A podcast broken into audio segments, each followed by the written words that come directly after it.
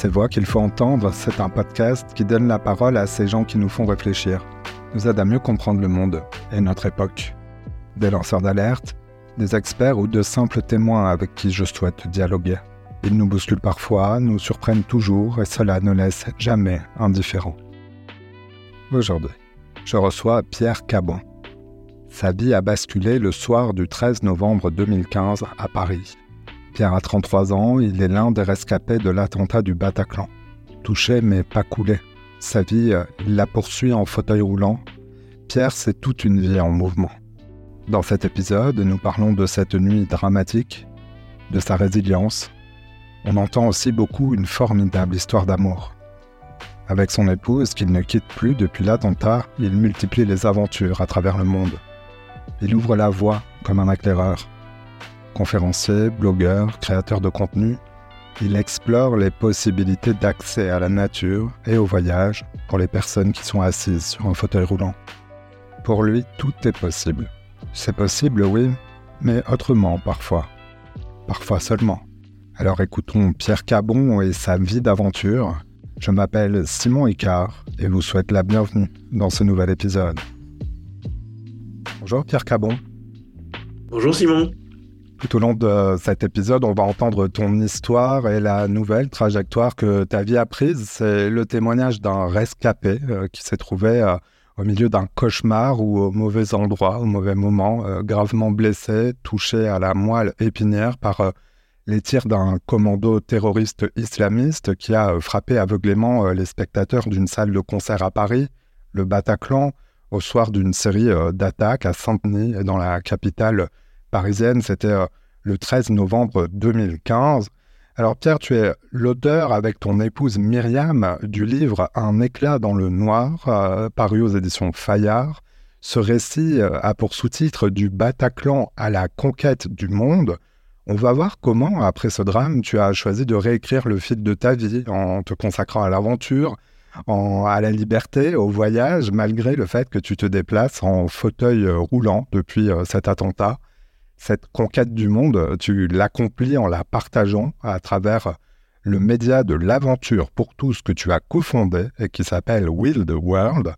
Mais d'abord, Pierre, tu le sais, dans cette émission, on veut toujours en savoir plus sur euh, la vie des invités euh, avant euh, qu'ils aient été au cœur de l'actualité et du sujet de, l'épisode. Est-ce que tu peux nous dire quelle vie tu menais avant? Tu as grandi où? Quel, quel était ton métier avant 2015 euh, en fait, en 2015, moi, j'avais 25 ans, donc c'était une vie euh, tout à fait euh, normale euh, d'un jeune Parisien, on va dire, euh, qui profite de la vie et qui sort avec ses copains, qui qui vraiment vit la vie à, à, fond, on va dire. Et en fait, moi, le 13 juin 2015, j'ai rencontré Myriam euh, pour la première fois, du coup, alors qu'on avait fait la, même école de commerce pendant cinq ans. Et euh, à cette époque-là, moi, je travaillais chez euh, Pocha et Fils, donc c'est une fromagerie euh, pour laquelle j'étais commercial. Donc, je vendais des reblochons en, en Normandie notamment, donc c'était pas forcément très facile. Et, voilà, et en fait, c'était une, vie simple dans laquelle on, profitait. Une vie de d'un jeune homme de, 25 ans, tu le disais. Euh, cette année-là, tu as donc euh, rencontré celle qui deviendra la coéquipière de ta vie. c'est une expression que vous utilisez. vous, vous êtes connu comment? Elle s'appelle donc Myriam. Parle-nous un peu d'elle. Myriam, ben, en effet, c'est devenu ma femme le, en mai 2018 et en fait on s'est rencontrés à un mariage d'un ami commun du coup comme je te disais on a on a fait la même école de commerce entre 2008 et 2013, mais sans jamais se croiser, puisqu'on était 400 étudiants dans cette école. Et euh, deux ans plus tard, un ami commun nous a invités à son mariage, et euh, par hasard, on va dire, ils nous ont assis euh, à, juste à côté sur la, à la même table, et de fil en aiguille, on est tombé amoureux après s'être très bien entendu ce soir-là après euh, votre rencontre, euh, bah, votre vie, votre vie de couple euh, se construit, elle suit son cours. elle, elle est consultante en management à ce moment-là. Toi, tu es donc commercial itinérant. vous faites des escapades. Vous, vous allez à Etretat, dans les Alpes ou encore en Italie, à Venise. La nature et les voyages, c'est quelque chose qui vous réunit depuis le début, tous les deux? Oui, c'est quelque chose sur lequel on a bien accroché dès le début, cette passion un peu des, de partir dans des grands espaces, de faire des rencontres. Et, euh, et en fait, en effet, quand euh, on est au tout début d'une relation, on fait des petits voyages au début. Et donc on est, en effet, on a fait ce, ce, petit voyage un peu cliché, on va dire, à Venise quelques semaines avant le Bataclan et, euh, et, en fait on a on avait très envie de, de repartir en voyage ensemble et euh, enfin de partir à l'époque euh, découvrir le monde ensemble et euh, en effet le le Bataclan a un petit peu modifié ça. On va, on va voir comment, euh, dans plusieurs dimensions. Et à ce moment-là, vous ne vivez pas ensemble, puisqu'on dit le mot ensemble depuis tout à l'heure. tu, tu, habites, je crois, dans une colocation. C'est ça. Tu, tu, adores un groupe de musique. Euh, il s'appelle les Eagles of euh, Death Metal. Tu, tu, les as déjà vus en concert. Tu, remarques qu'ils se produiront à, à Paris avec euh, trois copains. Euh, alors vous prenez des places. Euh, ce concert aura donc lieu au Bataclan le, le, 13 novembre. Dans ton livre, tu racontes cette soirée. tes souvenirs ne sont pas complets. Peux-tu nous dire où tu étais dans cette salle Ce qui t'est arrivé? Euh, en fait, le, le, 13 novembre, du coup, c'est une journée complètement classique euh, qui commence euh, pour moi. Et euh, mais du coup, on devait se retrouver après le concert avec Myriam, qui n'avait pas très envie de venir parce qu'elle euh, elle appréciait pas trop ce, cette musique-là. Et donc, on se retrouve avec Saoud et François à l'entrée vers 19h. Et on profite, on prend une bière avant que le concert commence. Et, et en fait, au fur et à mesure que l'heure avance, on, on, se dit bah tiens on va aller se rapprocher de la scène pour profiter encore un peu plus parce qu'on était dans la fosse du coup et, euh, et en se rapprochant, on, au bout d'un moment on, commence à entendre comme des, des, ballons qui éclatent au fond de la salle et en fait sans s'en rendre compte donc ce sont les, les premiers tiers des terroristes euh, qui, euh, qui sont entrés et, euh, et, en fait là ça va très vite. Moi je suis touché quasiment immédiatement et donc j'ai une, je me retrouve au sol et j'ai Saoud essaye de, de m'emmener pour me, me, faire sortir parce que lui est, et euh, n'a pas été touché, François non plus heureusement. Et, euh, et en fait à ce moment-là, moi, je lui dis vas-y pars. Je sais pas ce qui m'est arrivé encore, je sais pas ce que ce que j'ai comme blessure, mais je sais que je peux pas bouger. Et euh, donc il, me laisse dans la salle. Et, et en fait moi je me j'ai comme un blackout on va dire pendant une dizaine de minutes donc le temps de l'attaque et euh, je me réveille quand le, la, les policiers de la BAC qui sont entrés euh, euh, euh, abattent le premier terroriste qui était encore dans la fosse. Et euh, donc à partir de là, voilà, une, une, longue attente va commencer. Et moi, au moment où j'ouvre les yeux, en fait, il y a comme un, un message qui m'est transmis euh, dans mon cerveau et qui me dit, ben voilà, tu ne remarcheras plus. Et donc je cherche pas à, à bouger, etc. Parce que j'ai j'ai mal au bras. Je, vois un peu ce qui s'est passé autour, j'entends pas mal de cris, de pleurs, mais euh, mais voilà. Et en fait, ce, ce blackout, moi, m'a un peu euh, sauvé, on va dire, parce que justement, j'ai eu euh, encore aujourd'hui, j'ai aucun souvenir de ce moment-là, de ces dix minutes qui se, j'ai rien qui n'est remonté dans ma tête. Euh, donc j'ai pas d'odeur, j'ai pas de bruit, j'ai pas de vision euh, de tout de, de l'horreur qui s'est passée pendant cette attaque. Et euh, j'ai plus de souvenirs, voilà, de l'attente des médecins, de que la police entre, soit sûr que les lieux sont sécurisés. Et euh, donc c'est ça qui a été le plus long. Et, euh, et voilà, donc ça, ça a duré, euh, je pense, euh, deux heures, deux heures et demie. Et ensuite, une fois que les, les médecins ont pu rentrer, ils m'ont ils m'ont fait sortir. Et ensuite, j'ai été envoyé directement à, un hôpital à Créteil. Et c'est là où voilà où j'ai été opéré. Alors, euh, dans, dans ce blackout euh, de, de, souvenirs, il y, a, y, a, un souvenir que tu rapportes euh, et euh, il est lié à ce qu'on se disait avant.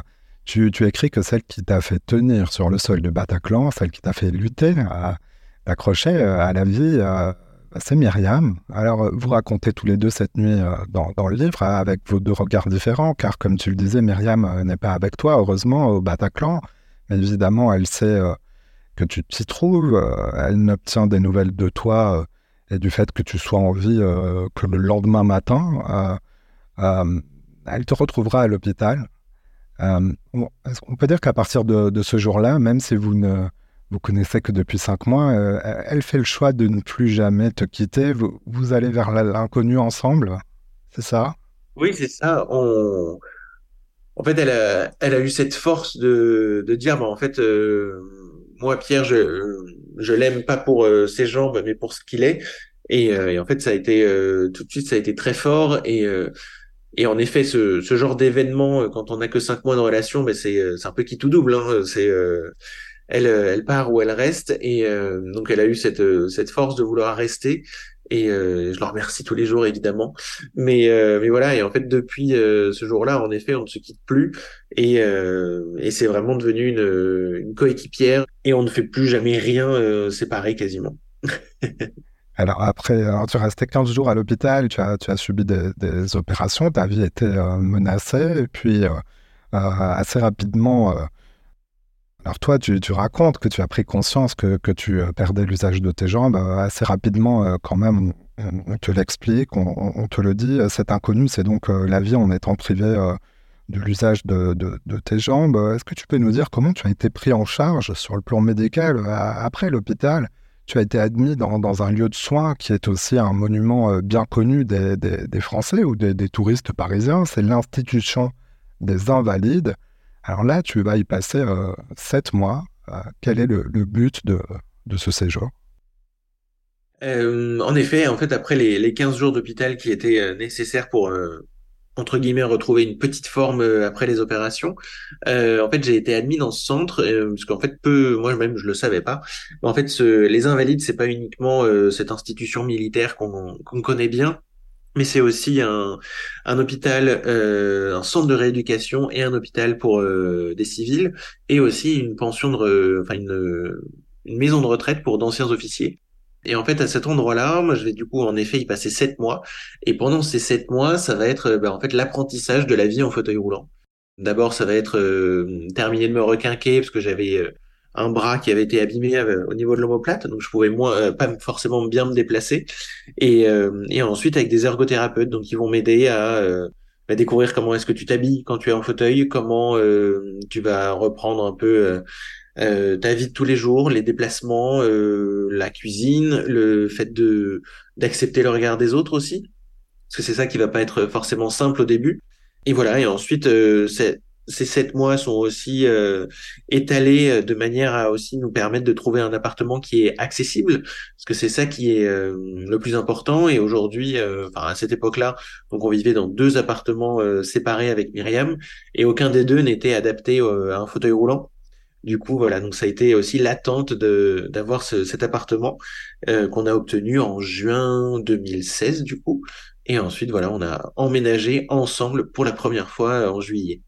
Alors dans cet apprentissage euh, très très très complet, très laborieux, j'ai envie de dire, mais tourné vers euh, vers l'avenir, euh, l'avenir qui est la quête de cette autonomie. Est-ce que tu te souviens bah, du premier truc que tu as pu faire en, en te déplaçant seul par toi-même dehors en fauteuil roulant? Bah, le premier truc qu'on a fait, en effet, c'était en février 2016. On est, en fait, c'était la, première fois que je sortais. En fait, on est allé fêter l'anniversaire de Saoud euh, à l'extérieur euh, dans un dans un petit restaurant à côté des Invalides. Et en fait, c'était vraiment en effet la première sortie euh, hors du parc des hors de l'enceinte des Invalides, on va dire. et, et, en fait, à ce moment-là, voilà, c'est une, un premier aperçu de comment va se passer vraiment la vie. Et ce qui est déjà été très chouette à cette époque-là, c'est que même les, les copains qui venaient, que ce soit aux Invalides ou lors de cette fameuse sortie, aucun ne s'est posé la question de bah, de ce que c'était que le fauteuil roulant. En fait, ils m'ont tout de suite accepté comme c'était. Et euh, en effet, ils ont, ils avaient fait en sorte que tout se passe bien pour que je puisse passer partout, etc. Mais euh, il n'y avait pas de, de gêne par rapport au fauteuil. Il n'y avait pas de regard différent de leur part. Et c'est ça qui a vraiment aussi lancé le l'acceptation pour moi aussi et, euh, et qui permet d'avancer encore plus vite, on va dire, dans cette reconstruction mmh et cette vie. D'ailleurs, pardon de te poser cette question, mais est-ce que tu te souviens du regard que toi, tu pouvais peut-être porter euh, en étant valide avant euh, sur le handicap? Est-ce que c'était une notion qui t'était euh, étrangère, lointaine? Bah, en effet, on, s'est rendu compte que je m'ai, enfin, que ce soit moi ou Myriam, on s'était jamais posé la question, on n'avait jamais été confronté au handicap dans nos familles, et, en fait, je m'étais jamais posé la question de ce que c'était que la vie d'une personne en fauteuil roulant. Donc, on l'a un peu découvert bah, à ce moment-là, en fait. Hein, et ça, et au final, euh, on, voit bien qu'il y a énormément de difficultés, mais en effet, quand on est bien entouré, c'est ça qui aide énormément. Alors ta santé euh, s'améliore à ce moment-là, euh, l'autonomie est gagnée chaque jour, tu, vas pouvoir retravailler, mais dans un autre domaine, car il n'est plus possible d'être commercial sur la route toute la journée, on comprend bien. Alors que, feras-tu Je crois d'ailleurs que c'était un 14 novembre que tu reprends le travail. Oui, exactement, c'est le 14 novembre 2016, un an et un jour après. Et euh, en fait, je rentre dans, dans une entreprise donc euh, d'hôtellerie chez Accor. Et donc là, je vais découvrir un nouveau métier euh, dans le digital. Et je vais travailler sur tout ce qui est référencement payant. Donc, c'est faire en sorte que les, les annonces de, du groupe sur les moteurs de recherche soient bien présentes de manière à promouvoir les hôtels du groupe sur toutes les destinations dans cette période, euh, avec Myriam, vous racontez que ben, vous pouvez enfin euh, nourrir de nouveaux projets. Euh, évidemment, la, la, notion de voyage n'est pas loin. Alors, tu la demanderas en mariage aussi, tu nous l'as dit, et vous ferez aussi un premier voyage à l'étranger, moins de deux ans après l'attentat. Donc, je saute un peu dans le temps, mais c'est un élément important, car ce premier voyage, pour vous, est un moment de liberté, mais Raconte-nous la destination, comment vous l'avez choisie et ce que tu en retiens. Euh, donc on est parti en effet en août 2017, on est parti au Canada et en fait ce premier voyage, bah, nous il nous faisait euh, très plaisir, on avait très envie de repartir. C'est la première fois qu'on repartait à l'étranger, on avait fait quelques trajets en France mais mais sans plus.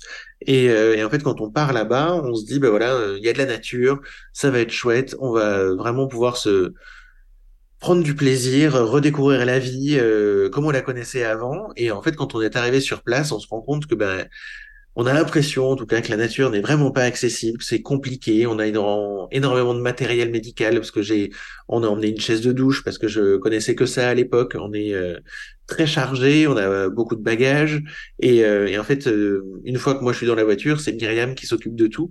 Et pendant trois semaines à se déplacer tous les deux jours à changer d'hôtel, ben évidemment, euh, Myriam est revenue beaucoup plus fatiguée que quand on est parti. Et euh, à force de démonter les fauteuils euh, et transporter les bagages partout, on est très content d'être parti, mais en même temps très frustré d'avoir finalement vu que des villes qui étaient à peu près accessibles, on va dire.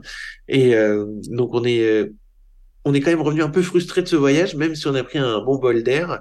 Et donc voilà, c'est une une première étape qui va en lancer d'autres. Et en marge de vos activités, de, ton travail de l'époque, tu, fais des, rencontres, des rencontres déterminantes qui vont changer ta, perception de la vie en fauteuil roulant. Euh, je pense à ce joueur de tennis en fauteuil qui préface d'ailleurs ton livre, euh, Michael Jérémiaz, euh, et à la bien nommée association Comme les autres. Ça a été un déclic pour toi. Qu'est-ce que tu as, qu'est-ce que tu as vu à ce moment-là? Quel est ce déclic? Ouais, l'association de Michael, euh, comme les autres, en fait, est un peu une. C'est, c'est que, enfin, on sait pas très bien comment la décrire, mais c'est vraiment, ça permet un, un regain de vie et euh, de vraiment comprendre que la, la vie en fauteuil n'est pas un frein. Et en fait, cette association, en fait, accueille euh, lors de séjours à sensations fortes.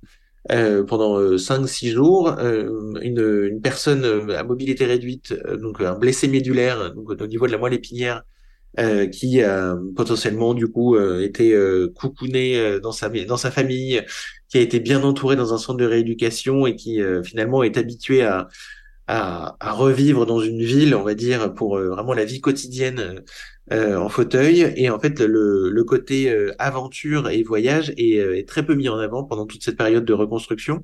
Et, et c'est l'objectif de cette association de justement un peu casser ces barrières psychologiques sur le mais en fait, tu es en fauteuil, tu vas pouvoir faire moins de choses, ça va être euh, plus compliqué.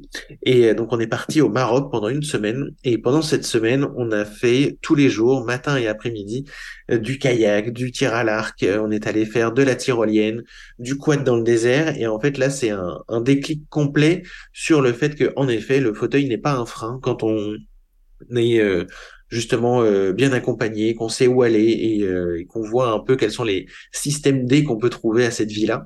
Et euh, du coup, voilà, c'est un, un, déclic énorme auquel Myriam n'a pas pu participer parce que les proches ne sont pas invités sur ces séjours pour justement permettre à, cette personne en fauteuil de, de tout découvrir sans être freiné par la famille.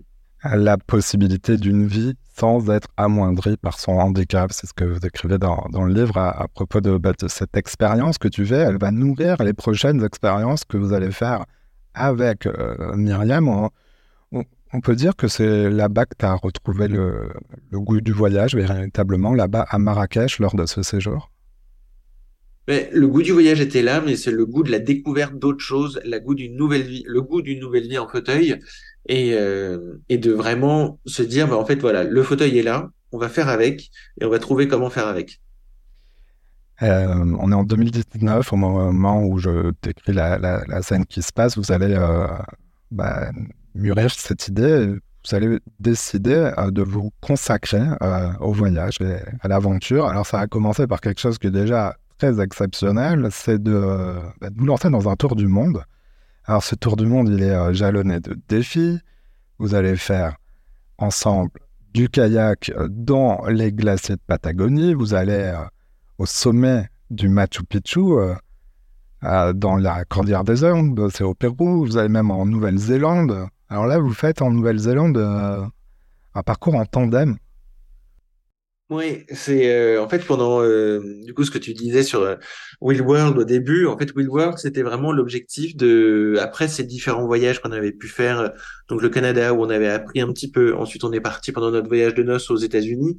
Et en fait aux États-Unis on s'est rendu compte que la nature était accessible quand on parce qu'il y avait énormément d'informations dans les parcs nationaux sur ce qui était faisable en fauteuil. Ils avaient réfléchi à des parcours accessibles. Et en fait on s'est dit si nous on a découvert cette information, il faut qu'on puisse la transmettre à d'autres. Et donc c'est pour ça qu'on a créé Wild World. Donc d'abord c'était une association et en effet on a on s'est dit ben voilà pour euh, marquer les esprits, on va se lancer un tour du monde avec des défis et euh, de manière à pouvoir euh, accumuler sur notre blog énormément de pays qui vont pouvoir peut-être un peu titiller l'envie de partir en voyage pour ces personnes en fauteuil. Et euh, donc on est parti en effet en, en, Amérique du Sud pendant trois mois et ensuite on est arrivé en Océanie où on a traversé cette, euh, ce pays incroyable, la Nouvelle-Zélande qui nous est rêvé depuis euh, qu'on avait vu le Seigneur des Anneaux au cinéma. Et, et, en fait là on se dit on veut profiter du voyage, on va trouver un autre moyen de se déplacer et un autre moyen de se déplacer quand on est en fauteuil, ben c'est il n'y en a pas tant que ça, donc la randonnée pour faire du slow travel, c'est un peu compliqué. Et du coup, on a réfléchi au vélo. Et le vélo, il en existe un qui est un tandem sur lequel Myriam va pédaler à l'arrière. Elle a toutes les toutes les manettes pour freiner, accélérer avec les pédales, le parce que c'est un vélo électrique, donc les vitesses. Et moi, je suis à l'avant avec un main d'allier. Et en fait, sur avec un main d'allier, bah, ça permet de pédaler avec les mains. On va parcourir le pays du nord au sud. Euh, donc d'abord sur l'île du Nord avec un, une sorte d'entraînement pour un peu euh, appréhender le vélo parce que c'est la première fois qu'on en faisait. Et ensuite, quand on arrive sur l'île du Sud, on a une itinérance de 1000 km qui se euh, profile devant nous. On va traverser en effet des glaciers, on va passer dans des dans des villes comme Queenstown, aller à Tekapo au milieu d'un ciel noir d'étoiles. Et, et à ce moment-là, on a 700 km dans les pattes et il y a un petit événement qui arrive, comme euh, Tour du Monde en 2019. Euh, on sait un peu ce qui arrive après, et en fait, c'est, on est bloqué par le Covid en étant là-bas. Alors justement, euh, ça me fait penser à la notion de limite parce que quand on t'entend, et puis comme je vais avec toi un peu vite, parce qu'il y a tellement d'histoires à raconter autour de ce que vous faites, on a une impression de facilité, mais évidemment, c'est pas facile, c'est du travail, c'est beaucoup d'entraînement beaucoup de solidarité. Il y, a, tout un groupe autour de toi, ce binôme que tu formes euh, avec ton, ton épouse. Euh, alors parlons de cette notion de limite. comment ton aventure, bah, justement, a pu changer la définition que tu donnes à ce mot qu'on connaît tous, les limites eh, En fait, les limites, c'est sûr qu'il y en a quand on est en fauteuil. Nous, encore aujourd'hui, on en a euh, quand quel que soit le, le, moment, il y a toujours une limite qui va se pointer devant nous, qu'elle soit euh, psychologique ou euh, simplement physique, avec un, environnement qui n'est pas du tout adapté devant nous. Et euh, mais en fait, ces limites, on va essayer de trouver des moyens pour les contourner. Et ça peut être des moments où on va rencontrer sur une randonnée, on va rencontrer des personnes qui vont nous aider à passer un escalier qui est trop compliqué pour nous. et au, au, fur et à mesure, nous, de nos aventures, on a aussi découvert des des moyens de pouvoir contourner ces limites. Donc on a on a découvert avant de partir un harnais d'expédition polaire et euh, ce harnais d'expédition polaire euh, qui permet normalement de, à des, des explorateurs comme Mike Horn de tirer des luges à travers des glaciers, nous ça nous permet de bah, d'avoir un effort commun. Donc euh, on, accroche des cordes au fauteuil qui sont reliées au harnais. Donc Myriam est à l'avant, elle tire, moi je continue de pousser sur mes roues.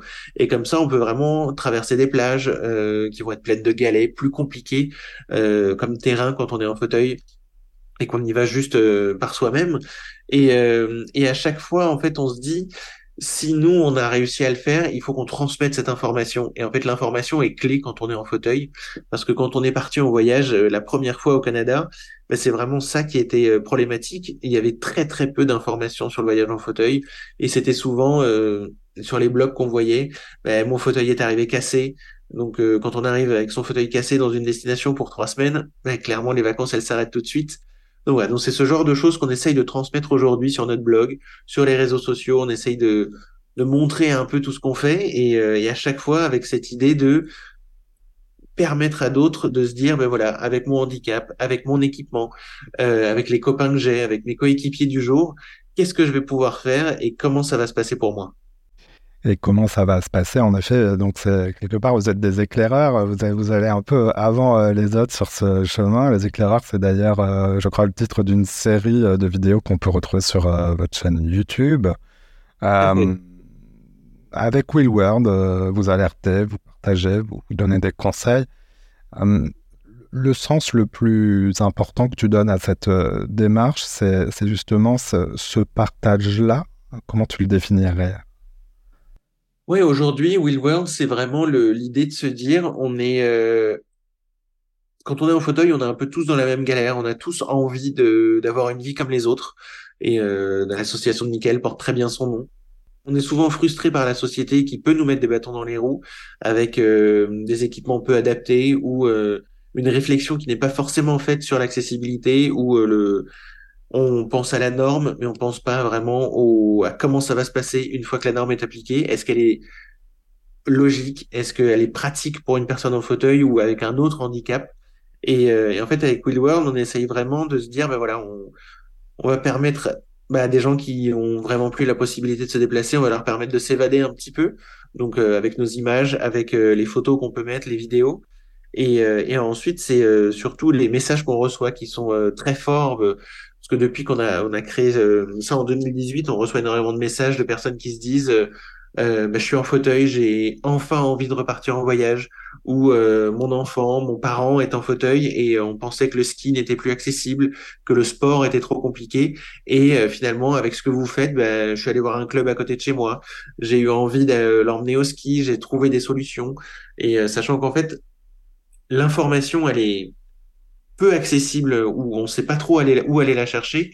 Et en fait, nous, en mettant en lumière bah, des, des écoles de ski, des, euh, des, des, personnes avec leur association qui, qui font du char à voile au Touquet et qui trouvent des moyens euh, faciles. Il n'y a pas besoin de, de répondre à une norme 100% euh, pour vraiment permettre de, de, faire du char à voile. Et en fait, ce, ce genre de personnes, ils sont, elles sont tellement importantes qu'on a envie de les mettre en lumière et c'est ça qui euh, qui nous tient euh, tous les jours et qu'on a envie de, de pousser euh, tous les jours. Alors quand je t'écoute, je vais dire un lieu commun, mais à mon avis c'est très important. ce qui me frappe, c'est la notion de mouvement dans, dans, ce que tu racontes. Le, le mouvement, c'est alors il est entravé, mais tu dans, ta, dans ton cas et dans la situation des personnes en fauteuil roulant, mais il n'est pas impossible. C'est une nouvelle définition des possibilités, euh, finalement, que, tu t'efforces de, de, démontrer.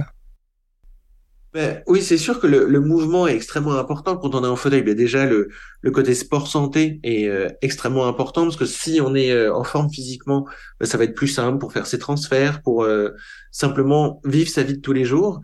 Et une fois qu'on est bien rodé sur sa vie de tous les jours, en effet, on peut se projeter sur se dire, bah, tiens, j'ai envie de partir à l'aventure. Et partir à l'aventure, en fait, c'est pas euh, aller euh, faire du saut en parachute en Australie. Ça peut être simplement de se dire, euh, bah, je vais sortir de chez moi, je vais aller dans un parc, je vais aller me balader tout proche, se dire, bah tiens, j'ai jamais pris le train parce que je pensais pas qu'il était accessible et finalement je vais monter dedans et je vais aller à une heure de Paris, à une heure de Lyon pour euh, découvrir la montagne, euh, découvrir une activité en fauteuil tout terrain parce qu'il y a des, euh, il y a énormément de, de, de matériel qui existe et et de se dire, ben voilà, il y a une petite association qui a un fauteuil tout terrain, je vais pouvoir aller euh, m'éclater dans la montagne avec mes potes, euh, ce que je pensais plus possible.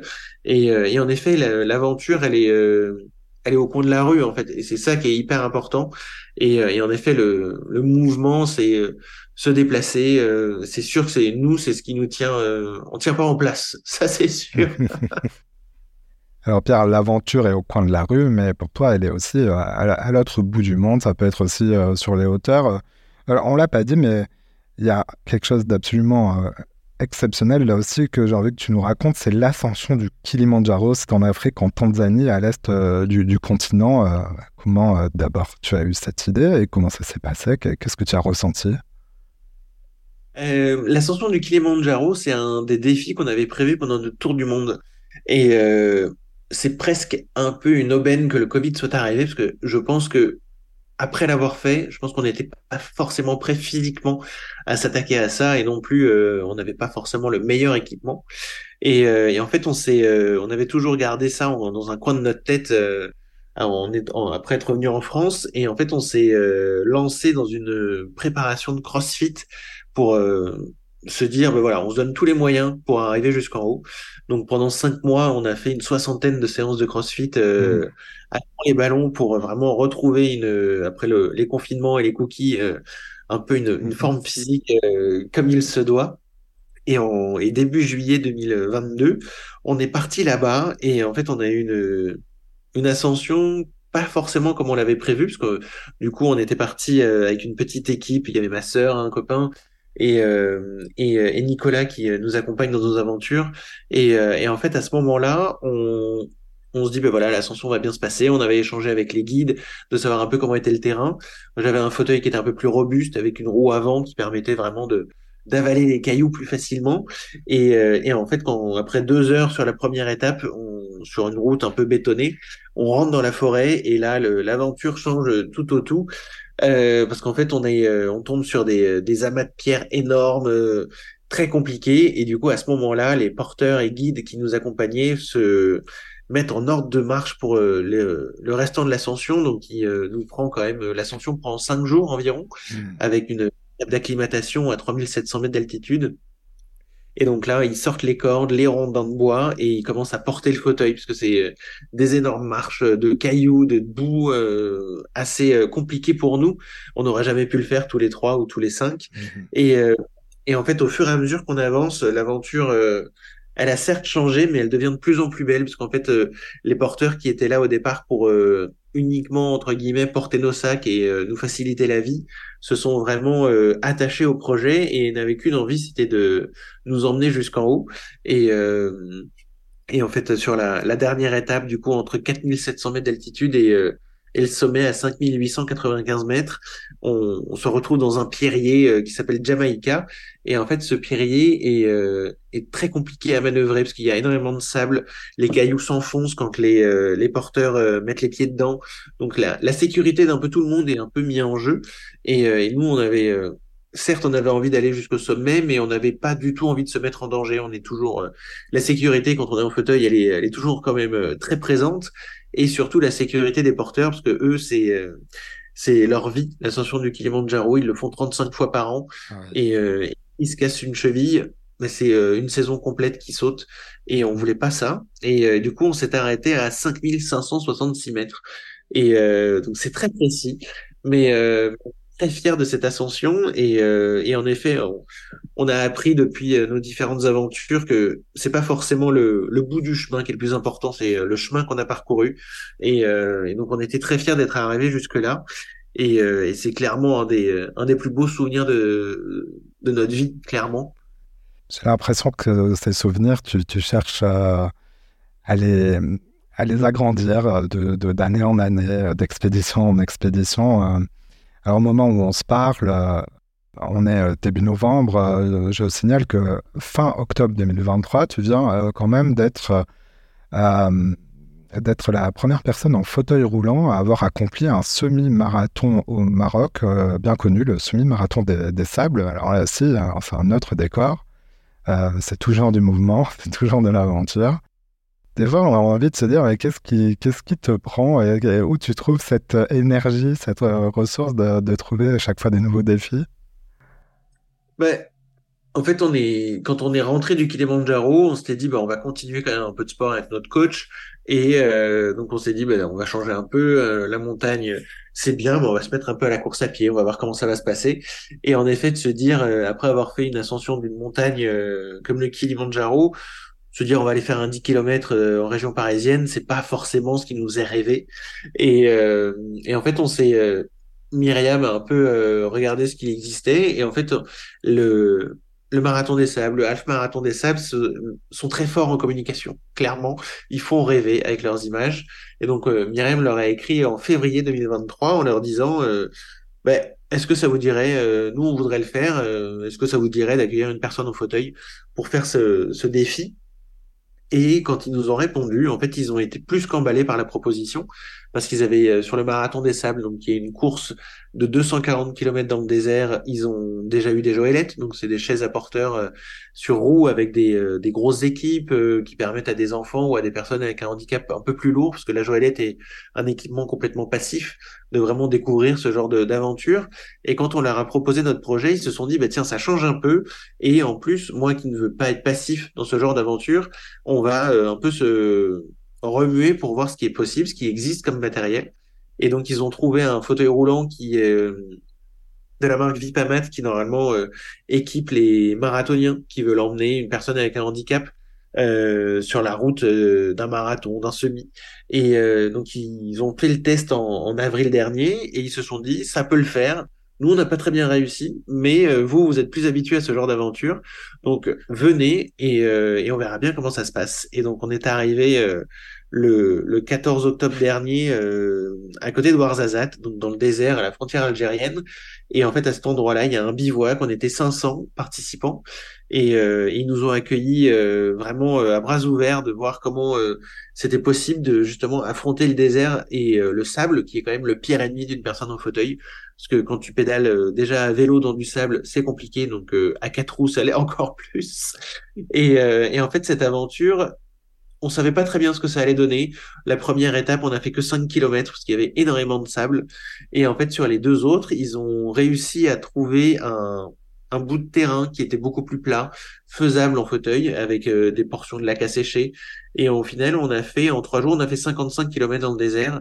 Et en effet, je, suis la première personne en fauteuil à l'avoir fait, mais c'est surtout une, une opportunité énorme de se dire, mais voilà, même dans des conditions pareilles, il fait chaud, il faut s'adapter, parce que quand tu es en fauteuil avec une blessure médulaire, tu régules moins bien la température. Donc j'avais très chaud, mais au final, on finit par s'habituer, on voit comment ça se passe, les équipes aussi ont découvert ce mode de déplacement et euh, comment euh, bien trouver les moyens de, nous aider. Donc on avait un pick-up à disposition si on était euh, trop fatigué, qu'il y avait toujours de l'eau pour nous. Et, et les prochaines, la prochaine étape, ben, c'est d'en refaire un mieux avec plus de personnes en fauteuil, de d'autres équipages pour vraiment vivre ça avec les concurrents. Et, et en fait, ce, cette, cette épreuve, elle est certes il y a un côté individuel pour les, les, meilleurs, on va dire, mais le côté euh, convivial, entraide est vraiment présent. Et, euh, et c'était juste une expérience incroyable et euh, on a hâte de la prochaine. Donc la prochaine toujours dans le cadre du semi-marathon des sables. Complètement. On, en fait, on va travailler avec l'organisation de manière à vraiment rendre ça le plus accessible possible. C'est leur slogan, rendre la course dans le désert accessible. C'est une course où, euh, pour être finisher, on peut même marcher pour le faire. On n'est pas obligé de courir et euh, on prend son temps. Les euh, les l'équipe médicale, l'équipe de bénévoles est vraiment présente. Ils sont tous à fond. Ils soutiennent tout le monde, que ce soit le premier, le dernier. Il y a le même soutien qui est là et on a vraiment envie de pouvoir permettre à tous de pouvoir faire cette course. On va suivre ça avec euh, euh, attention, avec euh, intérêt. alors, ce qui me frappe aussi en t'écoutant, c'est bah, la mobilisation que tu entraînes avec Myriam autour de, toi. Tout à l'heure, tu parlais des, regards sur le handicap. je voudrais pas éluder ce, point et à partir de ton témoignage, essayer de, de bien cerner les choses. Dans le cadre de tes projets d'aventure, tu, tu es pas un super-héros, mais tu es vraiment très valorisé. Et ton handicap, et même, hein, tu le disais, pour la communication du, marathon, est un élément euh, positif de, de, récit. Euh, mais au quotidien, euh, est-ce que tu perçois une duplicité dans les regards qui peuvent se porter sur toi? Alors évidemment, quand c'est pas un journaliste qui pose des questions sur ça, dans la vie de tous les jours. bah en fait, on se rend compte, c'est ça qui est assez marrant. Moi, je me rends compte le, le regard quand on, quand on est en pleine forêt, quand on est dans le désert, en fait, le, fauteuil est complet, disparu complètement. C'est euh, plus le côté, euh, ben, t'es là, tu fais une aventure comme tout le monde, t'es, euh, on est dans la même galère et, tu vas voir, ça va être chouette. Et en fait, quand on se balade en ville, le, le regard des gens est un petit peu différent. Il y a le regard des enfants est tout aussi simple que, enfin, ils regardent une personne, ils se, ils se fichent complètement de que je sois en fauteuil. Et, euh, même souvent les enfants, la première question qu'ils me posent, c'est euh, comment est-ce que tu t'habilles ou comment est-ce que tu te couches? Et euh, alors qu'un adulte, en fait, on se met énormément de barrières psychologiques au fur et à mesure qu'on grandit tous. On a tous des évolutions de, de, mentalité évidemment depuis notre enfance, mais le, regard d'un adulte est, est, plus porté sur le côté ah qu'est-ce qui t'est arrivé? Et euh, où euh, c'est pas forcément un regard de pitié, mais ça va être un regard qui va être euh, de compassion. C'est euh, oh, la vie doit être dure, euh, et c'est c'est jamais quand on me croise et qu'on me pose des questions, c'est en effet la vie doit être compliquée, et c'est jamais bah tiens qu'est-ce que tu as fait aujourd'hui? C'est alors que nous on a on, on, gravit des montagnes ou même une personne en fauteuil qui vit sa vie, qui fait du tennis et qui va au boulot, il y aura toujours cette première question de ça doit être compliqué la vie. Et même quand on leur dit c'est plutôt facile. Non, mais je pense que c'est dur. Et, euh, et, en fait, ce côté-là est, est, très difficile à, à, faire changer, en fait, parce qu'aujourd'hui, dans la, dans la société qu'on a, le, en fonction des pays, évidemment, euh, le handicap est plus ou moins accepté. Mais ce qu'on remarque, c'est le, le, dans les pays anglo-saxons, le, le handicap, il n'y a pas trop de sujets. Euh, on voit des personnes en fauteuil dans la rue, etc. Et pour nous, par exemple, qui habitons à Paris, les personnes en fauteuil, on en voit très peu. Parce qu'une personne en fauteuil, quand elle se déplace à Paris, ben, elle prend pas le métro. Le bus, il faut, euh, c'est compliqué, il faut l'attendre, etc. La, vie est beaucoup plus lente quand on est en fauteuil dans une grande ville comme Paris, et euh, parce que justement le l'environnement n'est pas forcément adapté à une personne en fauteuil, et c'est ça qui euh, qui complique les choses parce que si on si un valide voit 15 fauteuils par jour dans la rue, mais il se posera plus de questions de savoir si la vie est dure parce que ben en fait ils font comme lui. Donc ce regard-là est va changer. On croise les doigts que les Paralympiques vont avoir un impact là-dessus. Oui, parce que Paris va accueillir les, Jeux Olympiques et, donc aussi les Jeux Paralympiques à l'année euh, de 2024. Alors Paris, tu le disais, où euh, l'accessibilité du métro est euh, véritablement un des points noirs euh, pour les personnes à mobilité réduite ou les, personnes en fauteuil roulant, euh, essentiellement pour une question d'ascenseur, en fait. C'est ça, les, les, stations ne sont pas du tout adaptées aujourd'hui. Il y a une seule ligne qui est la ligne 14 euh, qui est vraiment adaptée. Et mais même cette ligne-là, bah, si l'ascenseur ne fonctionne pas pour atteindre le métro, bah, on peut pas l'utiliser. Et c'est ça qui mais qui bloque le, la facilité en fait. Parce que si euh, nous on a la chance d'avoir une voiture, donc on peut se déplacer facilement, mais en effet euh, les, les, règles aujourd'hui de la RATP euh, quand on prend le bus en fauteuil, c'est un bus par un fauteuil par bus. Ben, donc quand on est deux copains en fauteuil, ben, on doit prendre deux bus différents à potentiellement un quart d'heure d'écart. Enfin, c'est ce genre de règles qui entrave un peu la, la liberté de déplacement, l'autonomie d'une personne ou d'un groupe de personnes qui, euh, qui en effet met, euh, met, énormément de freins à pouvoir se dire, ben voilà, je, je suis comme tout le monde, j'ai envie de me déplacer et j'ai envie de profiter de ma vie. je note cette phrase importante euh, qui, pour des personnes valides, est en effet peut-être une réalisation. À, force de compliquer l'accès des personnes handicapées à l'espace public, ben, on les voit pas ou pas trop. Du coup, ça favorise pas bah, le, le, dialogue, la compréhension, la vie normale, quoi. Euh, je, note, merci pour ton, ton témoignage sur ce, point. Alors, tu sais, euh, le temps passe très vite dans cette émission aussi. Euh, on arrête déjà la question bonus. la, question bonus, c'est la dernière question de l'émission. C'est, vous le savez, vous qui écoutez l'émission, j'ai l'habitude de demander à notre invité de nous recommander une ou des voix qu'il ou elle nous conseille d'entendre. Alors, ça peut être dans tout domaine. C'est un partage, une inspiration. Pierre, quelle, quelle voix as-tu choisi de mettre en avant? Euh, bon, on a, plein de voix qu'on a envie de mettre en avant, euh, évidemment. Et euh, non, je pense à, Virginie Delalande, qui est une, personne euh, assez incroyable. C'est une personne qui est euh, sourde et qui a réussi à devenir avocate contre toute attente et qui plaide aujourd'hui dans énormément d'affaires. Et, et, en fait, elle a une, une vision très forte sur le sur le handicap, l'acceptation, l'adversité. Qu'on lui a toujours dit, euh, si tu es sourde, tu ne pourras pas devenir avocate, c'est impossible, parce que quand on plaide, euh, en fait, euh, comment est-ce que tu vas faire si tu ne t'entends pas plaider?